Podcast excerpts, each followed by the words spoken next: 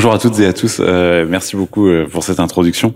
Euh, Peut-être effectivement en, en réaction et, et, quelques points qui sont euh, assez importants à préciser. On n'est pas journaliste de formation, donc ça c'est effectivement c'est un, un, point qui est important. Et de fait, euh, je pense qu'on fait pas du journalisme parce que nous on a voulu s'attaquer à un problème qui est assez différent de l'information, c'est-à-dire qu'on n'a pas vocation à produire de l'information et justement on est assez attaché à cette à cette distinction. Euh, nous, on s'est attaqué à une autre question euh, pour faire écho au thème de de, de la conférence, c'est presque où n'est pas l'information. On s'est attaqué à la question de l'opinion qui est, euh, qui est une question assez différente. Euh, le, le, point de départ dont on est parti, je lisais une enquête euh, qui est sortie très récemment dans la presse, une, une étude de l'agence Edelman euh, qui posait effectivement, qui faisait demander aux gens, c'est une sorte de baromètre de la confiance envers les médias. Euh, il y en a un très bon qui est fait par la Croix en France.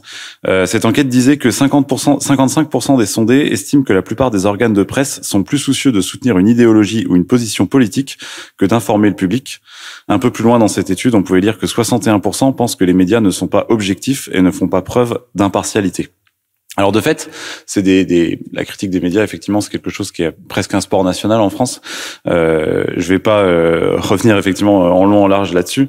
Il y a, y a deux choses qui nous semblent importantes. Je pense qu'il y, y, a deux causes principales à ça et qui de fait sont pas le fait des journalistes. Euh, on pensait pas voir euh, Media Crash hier, mais si vous avez pas encore vu le documentaire, euh, ce documentaire explique euh, bien mieux que nous ou ce qu'on pourrait faire en, en, cinq minutes effectivement les, les les enjeux de pouvoir qui pourrait y avoir là-dessus. Pour nous, il y a deux choses qui sont importantes. Il y a l'actionnariat des médias qui est un élément euh, objectif et essentiel et qui, je pense, a, a, a contribué à miner euh, depuis longtemps la, la, la confiance euh, que pouvaient avoir notamment les Français envers les médias. Un, un fait divers que j'aime bien rappeler, et notamment la proximité avec le milieu politique, entre le milieu politique et les médias, euh, quelque chose qu'on a qu'on oublie peut-être un peu souvent. Euh, les témoins de mariage de Nicolas Sarkozy étaient Martin Bouygues et Bernard Arnault. Euh, après son élection, il est allé passer ses vacances. On en a beaucoup parlé hein, sur le yacht de, de Vincent Bolloré. Euh, je pense qu'avec ces trois personnes-là, on a potentiellement plus, plus de la moitié de la, des médias. Plus, plus de la moitié effectivement des, des médias français. Euh, le, le c'est un milieu, euh, voilà, la, la, la femme d'Emmanuel Macron était la professeure des enfants de Bernard Arnault euh, et Xavier Niel est marié avec la fille de Bernard Arnault. C'est un milieu qui est effectivement extrêmement euh, euh, consanguin, on pourrait dire, et surtout qui dénote une, une proximité très forte entre le monde, l'actionnariat médiatique et le monde politique. Euh, le, le, deuxième point, je pense, qui est important et qui a contribué à flouter effectivement cette frontière et à, à, à introduire ces, cette opinion, c'est euh, notamment via les chaînes d'infos en continu, euh, les éditorialistes et le travail éditorialiste, et notamment ces plateaux d'éditorialistes effectivement, qui occupent un temps d'antenne assez important euh, et qui, euh, on le rappelait effectivement, des journalistes, c'est avant tout de rapporter des faits. Le format de l'info en direct et des plateaux d'éditorialistes font qu'en fait, on a quelque chose qui est assez décorrélé des faits ou qui est en, en tout cas lointainement corrélé aux faits. C'est-à-dire des gens qui réagissent majoritairement avec leurs opinions ou leurs a priori d'ailleurs euh, sur l'actualité en direct, plutôt effectivement que d'aller euh, vérifier et rapporter des faits. Euh, tout ça, ça a contribué effectivement à entretenir un flou assez fort entre ce qui relève des faits, donc de l'information, euh, et ce qui relève du domaine de l'opinion. Euh, et c'est de ce constat-là, nous, qu'on est parti pour, euh, pour, pour faire naître effectivement l'idée du dranche sur la formation de l'opinion. Ah. Alors du coup, euh, on pensait quand même que, en tout cas, la, la confrontation d'opinion et le, le, le débat d'idées, il était quand même indispensable, il était nécessaire quand même, on en parle beaucoup, on l'a encore dit aujourd'hui là, euh, pour permettre aux lecteurs, aux lectrices de se forger leur propre opinion. Alors pour expliquer un peu d'où vient, le, enfin comment est née euh, l'histoire du, du dranche, j'expliquerai un petit peu ce nom bizarre. Hein. Euh, en fait, effectivement, on n'est on n'est pas journaliste de formation. Euh, il y a quelques années, on était ingénieur. On travaillait dans le domaine de, de l'énergie et euh, notamment au Moyen-Orient. Et je sais pas si vous vous rappelez, il y avait eu, euh, alors on n'en parle plus du tout maintenant, mais euh, il y a eu beaucoup de, bruit, beaucoup d'articles sur le gaz de schiste, l'exploitation du gaz de schiste en France. Alors les Américains se sont lancés, mais nous on, a renoncé.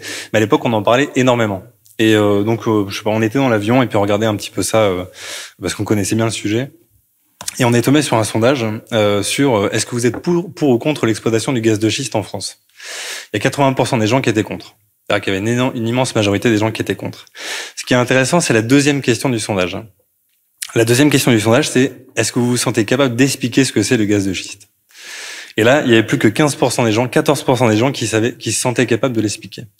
Et donc, on s'est dit qu'il y avait un petit problème dans la manière dont le débat public s'organisait sur certaines questions et dont euh, les, euh, les, gens s'accaparaient la, la production d'informations pour se forger leur propre opinion. Et du coup, ce qu'on a eu envie de faire, c'est un format un peu original. Alors effectivement, bon, on n'est pas d'accord sur ça avec Florent, mais on est rarement d'accord. C'est pour ça qu'on a fait un journal de débat. On a commencé par faire une première chose. On voulait expliquer de manière abordable les choses. Parce qu'à l'époque du gaz de schiste, vous en avez sûrement entendu parler. Vous avez entendu parler de fracturation hydraulique, vous avez eu des termes comme ça qui ont été employés. Finalement, est-ce que euh, alors ça a été fait. Vous pouvez le trouver, mais est-ce que dans les grands médias, est-ce que de manière récurrente, on vous a expliqué c'est quoi le volume d'eau que ça allait impliquer? C'est quoi les conséquences que ça allait avoir euh, direct sur les nappes d'eau, sur euh, l'environnement, sur les terrains sur lesquels on va faire l'exploitation, sur l'agriculture, sur sur sur d'autres trucs? Pas tant. Hmm. Je prends un exemple là euh, de maintenant là. Pourquoi c'est nécessaire Là, on, a bouclé un hors-série sur les présidentielles dont, dont Florent parlera. Euh, on a fait un truc sur, euh, par exemple, sur euh, le sujet un petit peu d'actualité, sur les retraites ou alors sur les droits de succession. Et en fait, nous, on interroge beaucoup nos lecteurs. En fait, il y a plein de notions qui qu'on entend beaucoup parler. Une assiette, une assiette d'imposition, des droits d'abattement. Bah, nous, on consulte beaucoup nos lecteurs, notamment les plus jeunes. Hein. C'est des notions qui ne leur disent absolument rien. Donc ce qu'on commence par faire, hein, c'est ça, c'est euh, un travail de, de, clarification.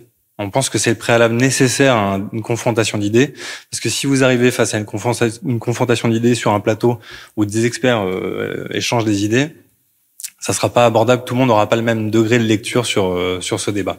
Donc on commence par faire ça. Euh, donc on, on, parle de fabrique d'infos là dans cette séquence. Alors c'est pas une info nouvelle qu'on va ramener, mais c'est une façon différente de le présenter pour le rendre abordable euh, à nos lectrices et à nos lecteurs. Hein. Et effectivement, le deuxième sujet, c'est qu'après, on fait un, systématiquement, quasiment systématiquement, une confrontation d'idées, une confrontation de débat. On choisit deux personnes. Alors, on, l'a dit, sur le site, on dit légitime, engagée et compétente. Alors, pourquoi légitime? C'est parce que ce qu'on ne veut pas, nous, c'est euh, du journalisme de commentaires. C'est-à-dire, effectivement, des gens qui, tous les jours, peu importe leur cursus, viennent intervenir sur des questions de santé. On l'a beaucoup vu là ces deux dernières années, sur des questions de sécurité. C'est-à-dire que la même personne va intervenir sur euh, la crise du Covid, la crise en Ukraine, euh, le programme de Macron, les retraites à 65 ans, et qui finalement va vous présenter son avis. On en a tous un, euh, j'en ai un, euh, Florent en a sûrement un aussi, qui sera différent, euh, mais c'est pas ça l'intérêt. Donc nous, on cherche des gens dont on pense, alors on a des règles de sélection euh, qu'on pense nous euh, pertinentes, mais qui nous permettent de nous assurer que les gens qui vont venir intervenir savent vraiment de quoi ils parlent. Ça veut dire que le, la population cible qu'on a nous, c'est des chercheurs, des responsables d'ONG qui ont été sur le terrain, euh, des professeurs, hein. parfois des élus, parce qu'il y a des questions euh, qu'on peut légitimement poser à des élus qui vont voter après et vont prendre des décisions pour nous. Euh, un député va construire la loi, il est parfois légitime de, le poser, de lui poser des questions sur euh, sur une proposition de loi ou un projet de loi. Euh, donc on fait ça et dans un cadre un peu particulier, c'est-à-dire que euh, nous on a beaucoup lu euh, l'art d'avoir toujours raison de, de Schopenhauer. Euh, nous on, on, a défini des règles pour faire un vrai débat d'idées de, confrontation. C'est-à-dire que d'une part les gens qu'on sollicite ne savent pas contre qui ils vont écrire. Hein. Déjà ça évite plein de choses. Ça évite ce que vous voyez sur les plateaux, ce qu'on voit depuis deux jours là dans les débats de la présidentielle. Ça évite les attaques à, à dominem. Ça évite en fait de passer 90% de son temps de parole à déconstruire l'argumentaire de la personne en, face de qui on est, et ça oblige les gens effectivement à euh, à, bah, à, à, argumenter et sur le fond euh, et à sourcer, parce que nous on fait de l'écrit, donc c'est un énorme avantage, c'est que nous avant de publier quelque chose, on a du temps, on a un petit peu de temps, et on peut vérifier ce que les gens mettent dans les textes. D'ailleurs, c'est assez surprenant de voir euh, euh le manque d'habitude qu'il y a euh, chez les gens qui sont pas journalistes euh, sur le, la question de la source de l'information. C'est-à-dire que la plupart des gens euh, qu'on ressollicite ou qu'on retoque sont très frustrés à l'idée qu'on leur dise bah écoutez, on n'a pas réussi à croiser ce chiffre-là, cette information-là, et ça dénote d'une chose quand même importante, c'est qu'il y a il n'y a pas encore assez cette culture dans, dans le grand public de de, de s'assurer qu'on a croisé plusieurs fois les faits, qu'on a vérifié un peu ce qu'on allait ce qu'on ce qu'on allait dire quoi. Donc toutes ces règles-là, elles nous permettent en fait, nous on pense, de faire un, débat contradictoire de fond et pas juste de commentaires. Hein. Peut-être effectivement une, mini précision là-dessus sur le, mot même de débat. Alors en ce moment c'est assez intéressant. On se définit comme un journal de débat euh, dans, parce qu'on juge qu'on pense que le débat euh, est essentiel pour se forger une opinion. Mais le mot même de débat, alors déjà il est sujet à confusion. C'est un mot en ce moment qui est énormément utilisé. Hein. Euh, on appelle beaucoup débat euh, des choses qui en fait ne sont pas du débat. Euh, des journalistes qui posent des questions à une personnalité politique ne sont pas un débat. Des, des candidats qui succèdent un par un face à un public n'est pas un débat. ça déjà c'est quelque chose qui important. Ça, c'est pas un débat. Euh, et ce qu'on s'est rendu compte aussi, donc en dehors du, du, fait que le mot soit pas mal dévoyé, c'est que l'expérience que les gens avaient du débat était souvent très négative. C'est un mot qui est connoté négativement. Pourquoi? Parce que pour le, pour la majorité d'entre nous, un débat, c'est soit un débat politique à la télé, donc c'est des gens qui crient et qui se coupent la parole tout le temps. Je schématise un peu, hein, mais c'est souvent l'expérience que les gens en ont. Ou alors c'est un débat euh, politique en famille. Et en général, ça rappelle euh, les heures les plus sombres des dîners de Noël. C'est rarement une expérience qui est plaisante. Euh, L'avantage de l'écrit, c'est qu'en fait, c'est un débat qui est apaisé. Les gens se concentrent sur le fond, ce que disait Antoine, ils sont pas au courant de euh, ce qu'a dit la personne en face, ils se concentrent sur ce qu'ils pensent. C'est écrit, on peut le relire, c'est calme, c'est apaisé. Et ça, effectivement, on a remarqué que c'était en tout cas un des bons moyens de se forger une opinion. Bon, le temps file, donc j'avance. Après, il y a plusieurs choses que, que je voulais dire. Alors, euh, déjà, le, la manière dont, dont on procède. Euh, on a parlé de la charte de Munich là. C'est vrai qu'il y a un, truc, des termes qui apparaissent pas dans la charte de Munich, donc qui définit les droits et les devoirs des journalistes, c'est les termes d'objectivité ou d'impartialité, parce que ça c'est ça, ça, prête à débat. Choisir un sujet, c'est déjà faire preuve de, de partialité, parce qu'on choisit d'en traiter un et pas l'autre. Alors pour se prémunir de ça, on, on opère un peu différemment. Nous, c'est on demande au lecteur une partie des sujets qu'on doit traiter. Donc euh, nous, on, stream, on, met sur euh, sur internet, euh, on filme nos conférences de rédac en direct. Et comme ça, ça, bon, il y a un exercice de transparence qu'on fait à ce moment-là, alors qui est, qui est, pas toujours simple à réaliser, mais surtout, ça vient alimenter par les gens qui viennent, comme ça, au, détour de, de, nos confs, qui viennent, voilà, alimenter un peu nos idées de sujets. Ça nous sort un peu de nos, bulles à nous, nos bulles de filtre. Hein. Et ça nous oblige à aller voilà aborder d'autres sujets qu'on n'avait pas forcément dans le viseur et qui sont pas forcément dans euh, dans, dans, dans, nos sensibilités quoi. Euh, L'autre truc que je voulais dire, c'est qu'on le distribue. Donc c'est un journal papier. Alors ça c'est un ça c'est un vrai sujet de débat. Voilà, il est ici, il est pas très gros, mais euh, on l'aime beaucoup. Euh, pourquoi un journal papier? C'est parce que nous, euh, bon, on le vend sur abonnement. C'est un, c'est une partie du modèle économique. Mais souvent, on l'imprime en, grande diffusion et on le donne gratuitement dans les facs et les universités. Hein. On fait un énorme tirage dans les facs et les universités. Alors pourquoi on fait ça? Euh, Parce que nous, on a fait un peu les choses à l'envers, euh, parce qu'on est, était peut-être des bons ingénieurs, mais pas des très bons économistes ou des bons businessmen. Et nous, on a pensé d'abord à la finalité avant de penser au modèle économique. Et nous, l'ambition, c'était justement, je vous l'ai dit, euh, sur des sujets euh, un peu euh, qui peuvent paraître horribles, et notamment pour les plus jeunes, comme l'ISF, les droits de succession, la retraite. Hein. c'était d'en fait d'aller les toucher. Effectivement, on l'a dit tout à l'heure. Hein ces gens-là, enfin les, jeunes aujourd'hui, ils vont euh, s'informer sur euh, TikTok et sur YouTube. Hein. Euh, ils vont plus du tout, ou assez peu. Hein, finalement, il y en a, hein, on en rencontre beaucoup, mais ils vont dans une grande majorité, il y en a beaucoup qui, font ça et qui vont plus dans la presse, dans la presse quotidienne ou la presse plus classique. Et donc, en fait, nous, on voulait les chercher, on voulait les voir. On parlait où est-ce qu'on fabrique l'info et où est-ce qu'on la met. Bah, nous, on voulait leur ramener un moment, voilà, comme ça, où ils n'ont pas trop droit d'utiliser leur portable, hein, où ils ont un, petit créneau d'attention. Voilà, on, voulait absolument euh, le ramener à l'entrée de la fac et qui, qui prennent le temps, alors même si c'est un sujet, qui se pensent sur un sujet, que ça les interpelle, hein, alors peut-être qu'on rate l'exercice sur beaucoup d'entre eux, mais il y en a peut-être quelques-uns, même si c'est une poignée, ça sera toujours ça de prix, hein, euh, qui vont s'intéresser à un sujet, qui vont le creuser. Et nous, on propose toujours des pistes d'engagement. C'est-à-dire qu'à la fin, ils peuvent creuser le sujet, mais surtout ils peuvent s'engager parce que une des finalités, on l'a dit, c'est euh, absolu, je dirais. Le, le, Graal pour nous, ça serait d'en refaire des citoyens engagés, euh, qu'ils aient un avis pas forcément nôtre, euh, mais qu'ils aient un avis construit sur quelque chose de tangible, et qu'après ça, ils décident de reprendre un peu leur, leur destin en main euh, et de et de devenir euh, la, la société agissante. Effectivement, on a, on a, on est une société de l'économie sociale, on est une entreprise de l'économie sociale et solidaire, et on a deux buts. Le premier, ce qu'a dit Antoine, c'était de, de, bah, de, pousser les gens à se faire leur propre opinion pour qu'ils s'engagent.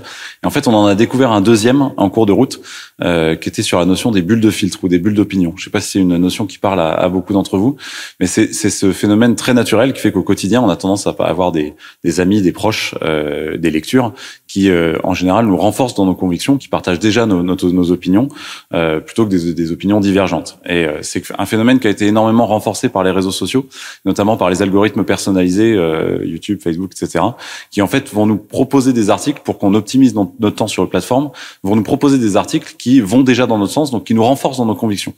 Euh, en termes de société, ça fait qu'au bout d'un moment, à force de lire que des articles qui nous renforcent dans nos convictions, on ne voit plus du tout euh, les personnes euh, qui pensent différemment. Et donc, à force de ne plus les voir, on ne les comprend plus. C'est un phénomène qui a été théorisé aux États-Unis euh, suite à l'élection de Donald Trump, mais qu'on a vu sur le Brexit, sur les gilets jaunes, sur la violence policière, sur la dépendance de la Catalogne. Enfin, les exemples sont assez nombreux. ce qu'on s'est rendu compte en fait et qu'on n'avait pas du tout dans le viseur, c'est que le fait d'avoir le pour et le contre sur la même page, les gens qui ont déjà une opinion, qui en fait sont la majorité des gens, vont aller lire par curiosité la vie opposée et comme il trouve que la personne est légitime et que le format est suffisamment long et argumenté, en fait, la plupart du temps, on va pas changer d'opinion, mais on va mieux comprendre ceux qui pensent différemment. Et ça, c'est en fait, c'est devenu un point au moins aussi important que notre premier impact social, c'est de permettre à tous ceux qui ont déjà une opinion, bah, tout simplement de comprendre ceux qui pensent pas différemment. Et en fait, en termes de société, je pense qu'on peut avoir la quasi-certitude qu'on sera jamais tous d'accord, surtout dans une société. Par contre, si on veut vivre ensemble, je pense que ça nous paraît essentiel de, de juste de se comprendre, de comprendre comment pensent les gens qui pensent pas comme nous. Et ça, effectivement, c'est devenu un des aspects centraux du journal. C'est vraiment donner à chacun, en fait, la possibilité de comprendre les gens qui pensent pas comme nous. Je sais pas combien de temps il nous reste pour savoir si on est. Très bien. Alors, je, vais terminer peut-être effectivement sur la notion euh, euh, d'opinion, euh, parce que quelque part on pourrait se dire pourquoi c'est important d'avoir une opinion. Je pense que la période actuelle et notamment euh, à l'approche d'une élection présidentielle fait ressortir encore plus, de manière encore plus pressante, l'importance d'avoir une opinion. et finalement, effectivement, je pense que si on demande ce que, vous, ce, que les gens pensent de la campagne, alors je connais pas votre opinion, mais, mais j'ai rencontré assez peu de gens qui étaient particulièrement enthousiasmés par cette campagne présidentielle. j'ai rencontré très peu de gens qui disaient c'est génial, on a tout ce qu'il faut vraiment pour se faire une opinion dans un cadre apaisé. Euh, je trouve que ça se passe super bien.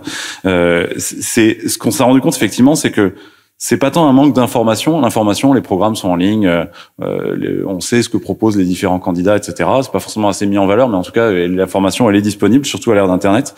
Le, problème, effectivement, c'est les moyens de se forger l'opinion. C'est le débat, c'est l'absence de débat, en l'occurrence plutôt, ou l'absence de débat construit non pas pour avoir du clash, de l'affrontement, des petites phrases, etc., mais construit pour que justement chacun d'entre nous on puisse se forger notre opinion.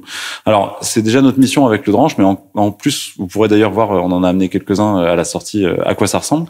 Mais c'est encore plus en ce moment, on a fait notre tout premier hors-série, c'est un grand projet pour nous, mais c'est notre tout premier hors-série qui est un guide euh, pour effectivement permettre à chacun de nos lecteurs de se forger leur propre opinion sur un ensemble de sujets de débat sur un ensemble de sujets qui sont vraiment des sujets importants, des sujets de fond et qui seront des sujets d'actualité pour les cinq prochaines années, et permettre effectivement sur chacun de ces sujets, une fois qu'on a fait son opinion, de voir ce que les candidats en pensent. Donc notre, hors-série est encore en, précommande en ce moment, il sort la semaine prochaine, euh, et ça effectivement on s'est rendu compte que c'était quelque chose qui était fondamental dans une démocratie. Je pense qu'il y a deux choses qui sont fondamentales en démocratie, si on veut rester en démocratie en tout cas, c'est un, avoir les moyens de se faire une opinion, avoir des vrais moyens facilement accessibles à tout le monde de se faire une opinion, et deux, bah, tout simplement comprendre les personnes qui pensent pas enfin qui pensent pas comme nous, qui pensent différemment, tout simplement pour faire société et quand même réussir à vivre ensemble, peu importe qui euh, sera le ou la présidente élue.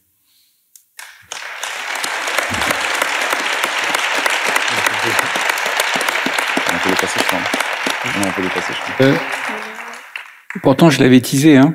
Mais vous n'avez pas dit ce que signifiait le dranche Moi, je, je, je, le dis tout de suite très rapidement. En fait, euh, on, on le dit plus trop maintenant parce qu'il s'est passé des choses depuis, mais en fait, c'est le début de droite, le milieu de centre et la fin de gauche. Et en fait, bon, euh, avant Emmanuel Macron, qui nous a un peu repris le concept, euh, l'idée c'était de dire justement qu'on voulait réunir, faire une sorte de carrefour de la pensée et réunir un peu tous les courants de pensée au même endroit et les faire se, se rencontrer. Quoi. C'est beau. C'est beau ce que